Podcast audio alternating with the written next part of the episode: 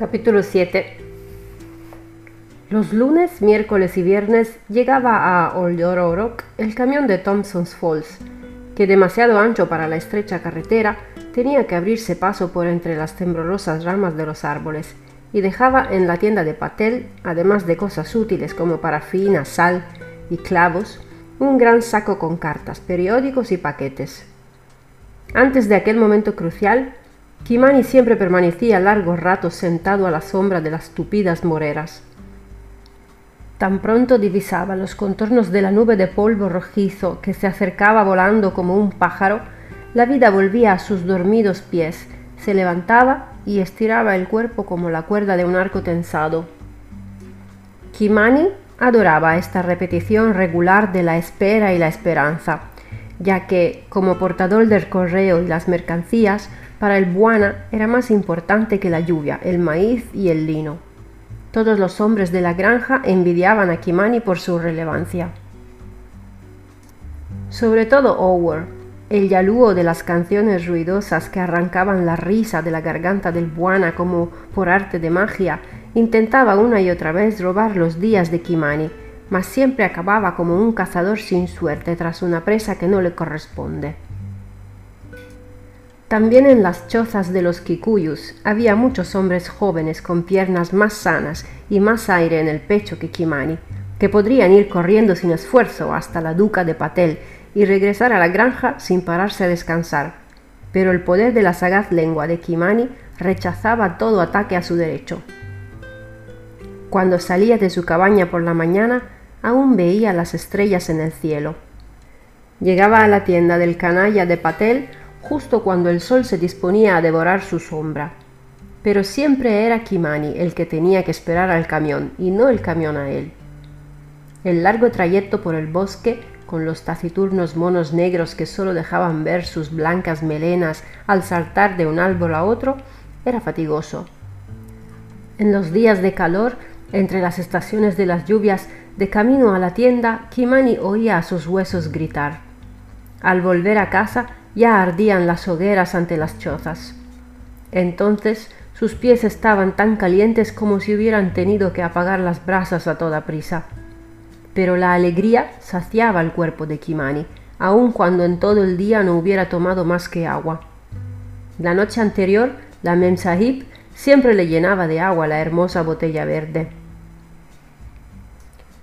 Duros eran los días en que la llena de Patel respondía a la pregunta de si había correo para la granja con enojadas sacudidas de la cabeza, y era como si le hubiera arrebatado a los buitres los mejores bocados. Y es que el Buana necesitaba sus cartas como un hombre sediento las gotas de agua que evitan que duerma para siempre.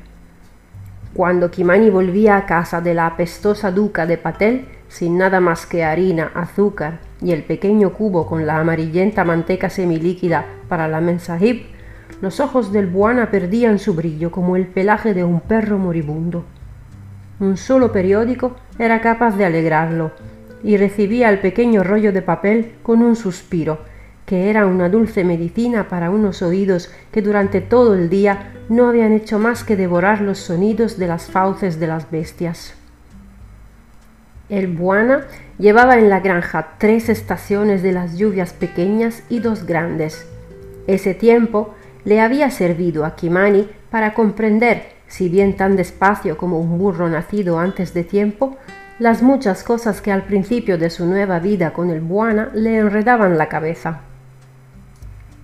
Ahora sabía que al Buana no le bastaba con el sol durante el día y la luna por la noche, ni con la lluvia sobre la piel seca, o una hoguera chillando bien fuerte en el frío, ni con las voces de la radio, que nunca se concedían el sueño, ni siquiera con el lecho de la Memsahib y los ojos de la hija cuando regresaba a la granja del colegio en el lejano Nakuru. El Buana necesitaba periódicos. Alimentaban su cabeza y remojaban su garganta. Y ésta contaba shauris que nadie en Olyororok había oído jamás. En el camino de la casa a los linares y las florecientes plantaciones de pelitre, el Buana le hablaba de la guerra. Eran apasionantes historias de hombres blancos que se mataban entre sí, como en los viejos tiempos hicieran los Masai con sus pacíficos vecinos, pues codiciaban su ganado y a sus mujeres.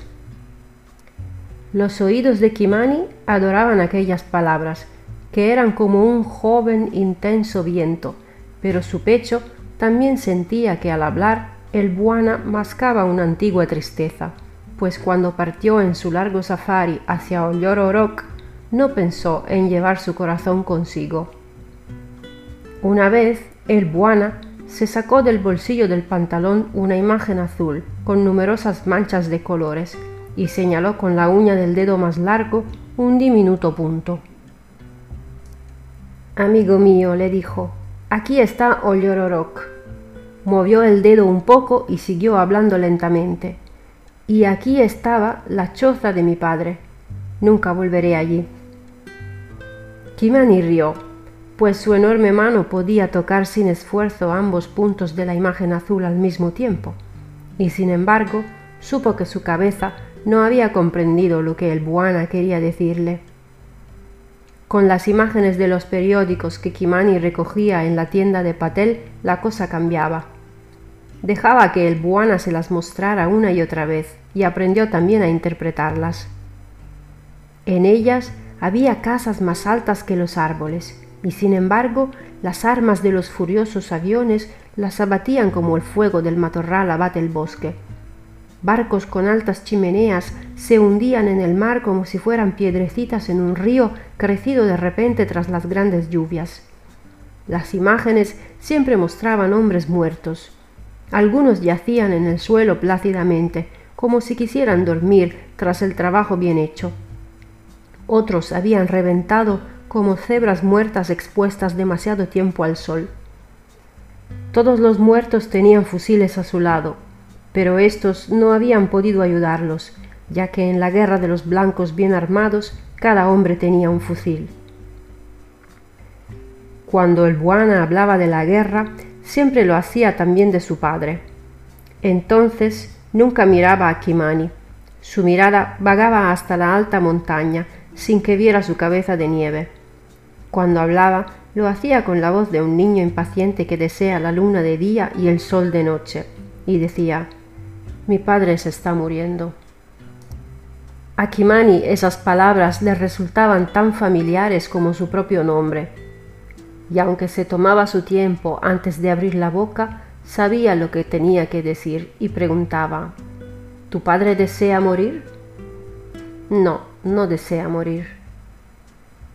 Un hombre no puede morir si no lo desea, aseguraba en todas las ocasiones Kimani.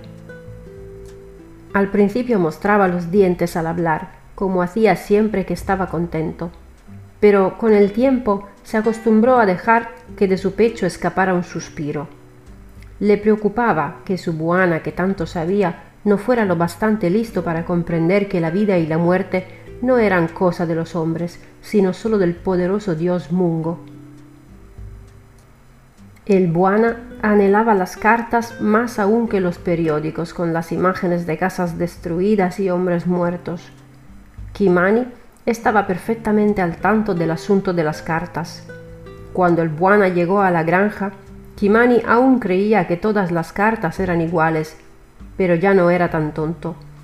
Las cartas no eran como dos hermanos que hubieran salido juntos del vientre de su madre. Las cartas eran como las personas, nunca iguales. Dependía del sello.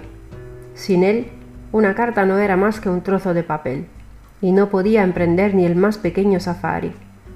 Una única estampilla con la imagen de un hombre de cabello rubio y rostro de mujer hablaba de un viaje que un hombre podía hacer a pie.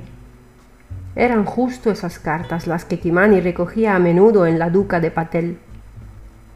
Procedían de Gil Gil, y eran del Buana que al reír hacía danzar su abultado vientre y tenía una Memsahib que cantaba mejor que los pájaros.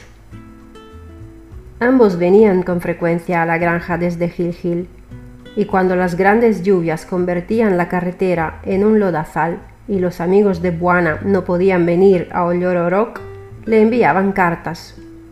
De Nakuru llegaban las cartas de la Memsahib Kidogo, que aprendía a escribir en el colegio los sobres amarillos Tenían el mismo sello que los de Gil Gil, pero Kimani sabía quién había escrito la carta antes de que el Buana se lo dijera.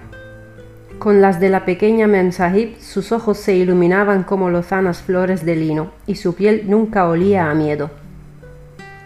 Las cartas con muchos sellos habían viajado mucho. Cuando el Buana las veía en la mano de Kimani, ni siquiera se tomaba tiempo de exhalar el aire de su pecho antes de rasgar el sobre y empezar a leer. Y había un sello que tenía él solo más poder que todos los demás juntos para inflamar al Buana. Este también mostraba a un hombre sin brazos ni piernas, pero no era rubio.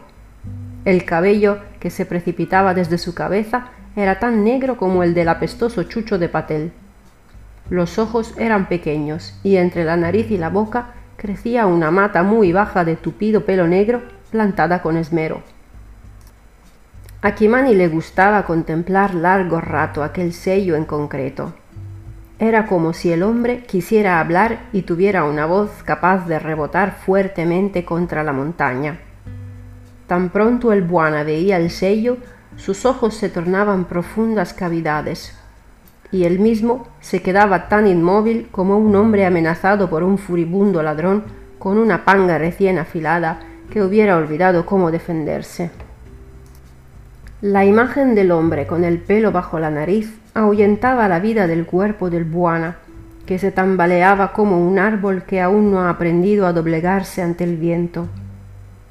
Antes de abrir aquellas cartas tan llenas de fuego, el buana siempre gritaba Yetel, su voz se volvía débil, como la de un animal que ya no tiene voluntad para escapar de la muerte. Así y todo, Kimani sabía que al Buana le gustaba recibir las cartas que le daban miedo. Seguía siendo como un niño al que le falta la tranquilidad para quedarse sentado y dejar que el día se deslice como la fina tierra entre los dedos hasta que la cabeza caiga sobre el pecho y aparezca el sueño. Kimani sentía salada la garganta cuando pensaba que el Buana necesitaba la emoción que le hacía enfermar para seguir teniendo fuerza en sus miembros. Hacía tiempo que no llegaba una carta así, pero cuando Kimani le preguntó a Patel por el correo el día anterior a la gran cosecha de lino, el indio rebuscó en la estantería de madera y sacó una carta que no satisfizo el enorme anhelo de familiaridad de Kimani. Vio de inmediato que era una carta distinta de todas las demás que había llevado a casa hasta entonces. El papel era fino y en la mano de Patel sonaba como un árbol moribundo en el primer viento de la tarde. El sobre era más pequeño que de costumbre. Faltaba el sello de colores. En su lugar, Kimani vio un círculo negro con pequeñas y finas líneas en el centro, similares a diminutas lagartijas. En la esquina derecha del sobre relucía una cruz roja. Ya desde lejos se abalanzó sobre Kimani como una serpiente hambrienta.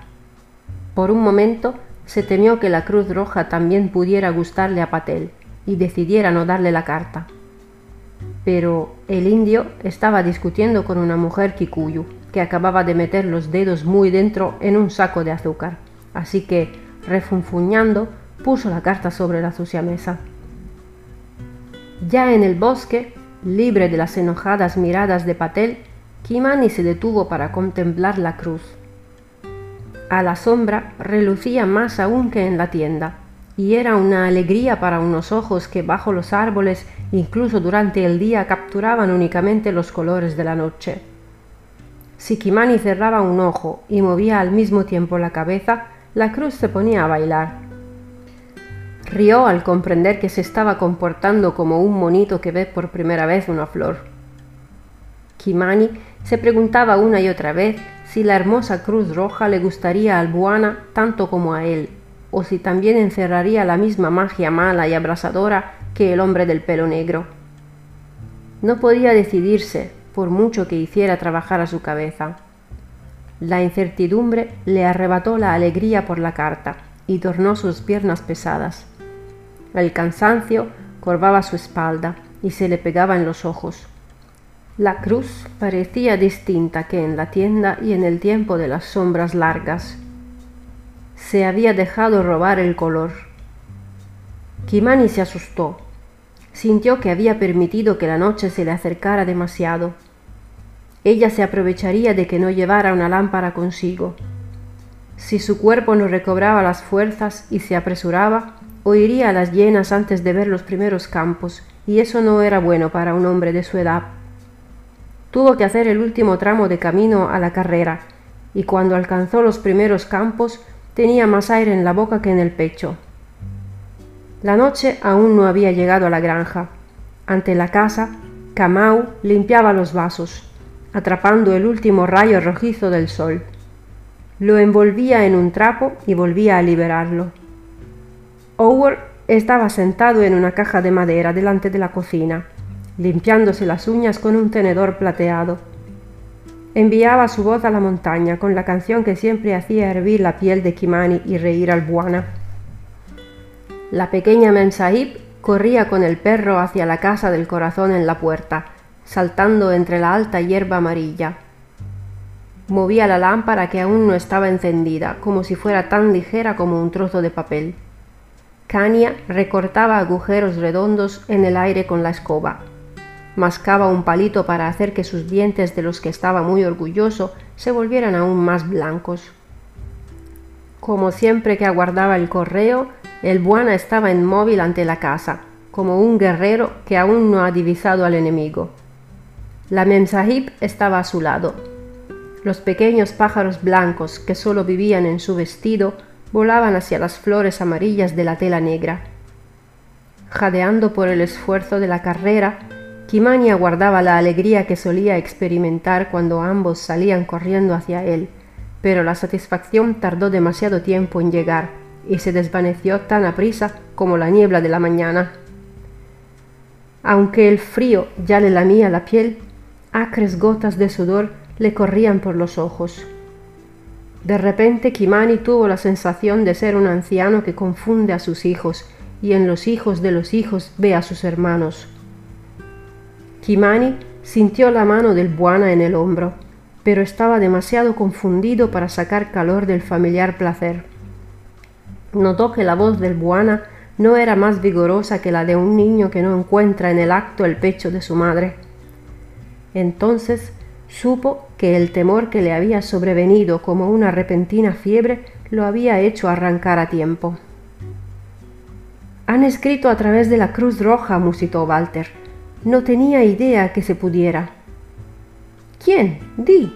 ¿Cuánto más vas a seguir con la carta en la mano? Ábrela. Tengo un miedo atroz. Yo también, Yetel. Ábrela de una vez. Cuando Walter sacó la delgada hoja de papel del sobre, recordó la fronda otoñal del bosque de Sorau.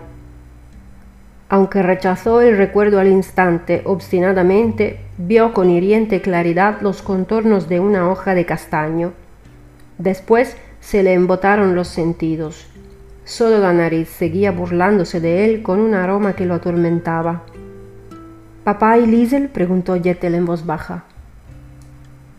No, mamá y Kate. ¿Te la leo? El tiempo que Yetel tardó en asentir con la cabeza fue un plazo de gracia. Bastó para que Walter leyera las dos líneas a todas luces escritas con gran urgencia, acercándose tanto la carta a la cara que no tuviera que ver a Yetel y ella tampoco pudiera verlo a él. Queridos todos, leyó Walter en voz alta, estamos muy nerviosas. Mañana tenemos que ir a Polonia a trabajar. No nos olvidéis mamá y Kate. ¿Eso es todo? ¿No puede ser todo? Sí, Jettel, sí. Solo podían escribir veinte palabras. Les han regalado una. ¿Por qué Polonia? Pero si tu padre siempre ha dicho que los polacos son aún peores que los alemanes, ¿cómo es que hacen eso? Pero si en Polonia hay guerra. Allí estarán aún peor que en Breslau. ¿O crees que quieren intentar emigrar por Polonia? Di algo. La lucha sobre si sería un pecado perdonable concederle a Jettel por última vez la clemencia de la mentira fue breve. La sola idea de huir le parecía a Walter un sacrilegio, una blasfemia.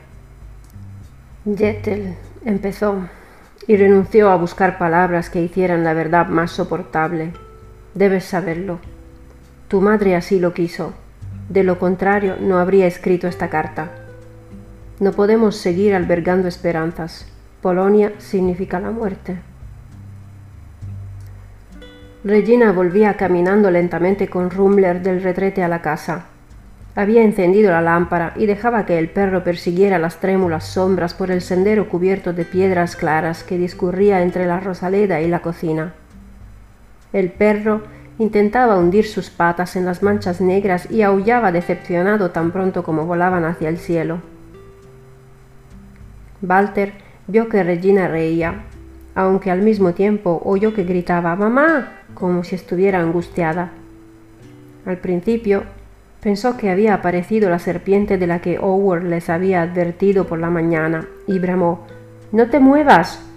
Sin embargo, cuando los gritos cobraron más fuerza y engulleron todos los demás sonidos de la inminente oscuridad, supo que no era Regina la que llamaba a su madre, sino Yetel.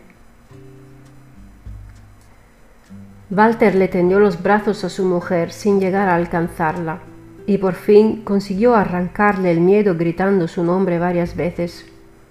La vergüenza por su incapacidad de compartir su dolor se tornó pánico, un pánico que paralizaba sus miembros.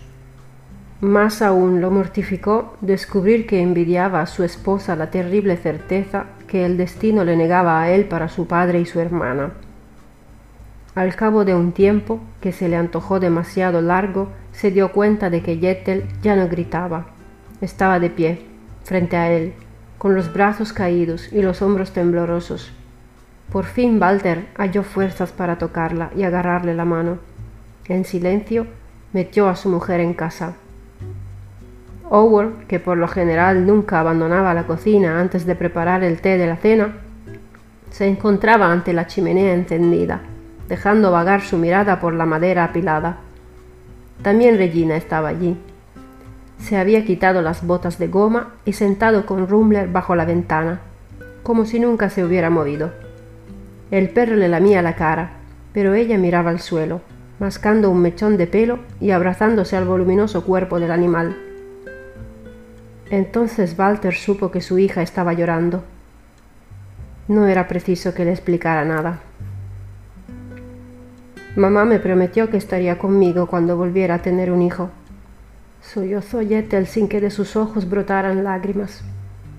Me lo prometió cuando nació Regina, ¿no te acuerdas? No, Yetel, no. Los recuerdos son un tormento, siéntate. Me lo prometió firmemente y siempre mantenía sus promesas. No llores, Yetel. Las lágrimas no son para gente como nosotros. Es el precio que hemos de pagar por habernos salvado. Ya nunca cambiará. No solo eres hija, también eres madre. ¿Quién dice eso? Dios me lo dijo por boca de Oa en el campo, cuando no quería seguir adelante. Y no te preocupes, Yetel, no tendremos más hijos hasta que el destino no vuelva a querer nuestro bien. Howard, tráele a la mensajib un vaso de leche. Howard se tomó aún más tiempo que en dos días sin sal para decidir qué trozo de madera debía arrojar al fuego. Al ponerse en pie miró a Yetel, aunque le habló a Walter. Calentaré la leche, buena, repuso con una lengua que tardó en obedecerlo. Si la Memsahib llora demasiado, tampoco será niño esta vez. Y se dirigió hacia la puerta sin volverse.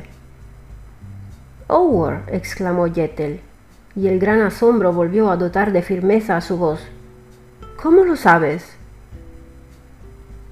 Todo el mundo en la granja sabe que mamá va a tener un niño, replicó Regina, atrayendo la cabeza de Rumler a su regazo. Todos menos papá.